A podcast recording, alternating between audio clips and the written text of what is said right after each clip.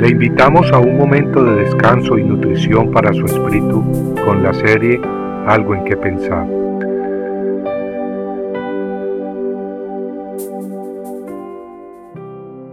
Cayeron a tierra. Y cuando les dijo, yo soy, retrocedieron y cayeron a tierra.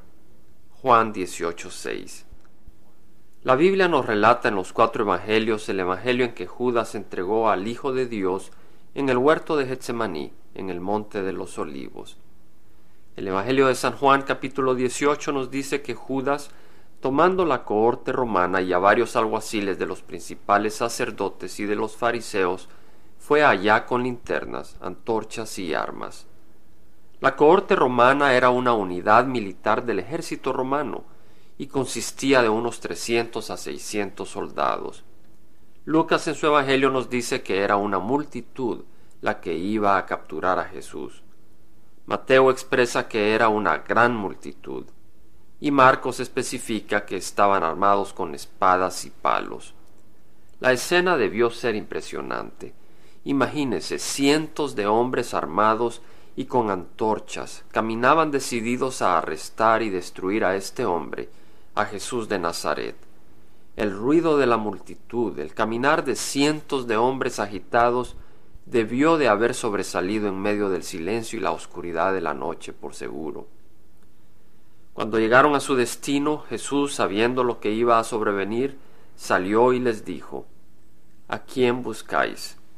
Ellos le respondieron, A Jesús el Nazareno. Él les dijo, Yo soy.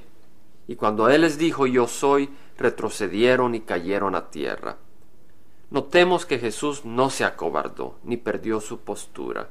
Al contrario, al ver a la multitud armada y con antorchas, salió a su encuentro. Esa valentía de Jesús no estaba alimentada por odio, sino por amor. Ese amor poderoso e infinito, cuya única fuente es Dios. El Hijo de Dios estaba listo, para eso había venido al mundo, para esa hora en que el Cordero de Dios sería entregado y masacrado por los pecados del mundo. Y así leemos que cuando le dijeron que a él buscaban, Jesús respondió sin titubear, Yo soy.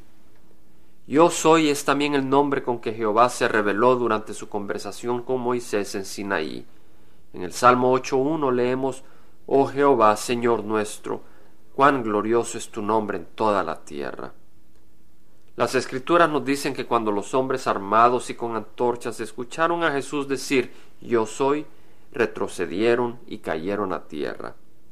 Exactamente, estos soldados romanos, disciplinados y fuertes, y la turba enardecida y decidida, al oír la voz firme del Hijo de Dios, perdieron su postura, y como que si hubieran presenciado una explosión y destello luminoso, cayeron al suelo. La santidad de Jesús, el poder de su palabra y la gloria de su presencia los lanzó a la tierra. Amigos, la voz del Hijo de Dios, libre de toda venganza o ira, mas como un cordero indefenso y listo para ser masacrado, hizo caer a sus captores al suelo. ¿Qué será entonces cuando el Hijo de Dios regrese en toda su gloria y poder para vencer a sus enemigos y tomar posesión de la tierra? En Apocalipsis capítulo 19 Juan describe la escena del Hijo de Dios viniendo en un caballo blanco, aquel que con justicia juzga y hace la guerra. Sus ojos son una llama de fuego, y está vestido de una ropa empapada en sangre, y su nombre es el Verbo de Dios. De su boca sale una espada afilada para herir con ella a las naciones. Y la palabra de Dios nos garantiza que en esa ocasión no vendrá como un cordero manso e indefenso para ser sacrificado, sino como el Rey de reyes y Señor de señores, la prensa que exprime el furor y la ira del Dios Todopoderoso. Compartiendo algo en que pensar, estuvo con ustedes Jaime Simán.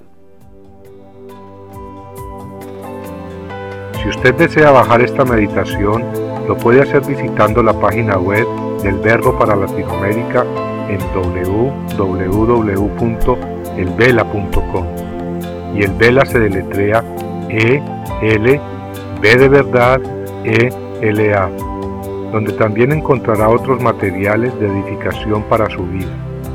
Puede también escribirnos al Vela Pio Box 1002 Orange, California 92856, Estados Unidos. Dios le bendiga.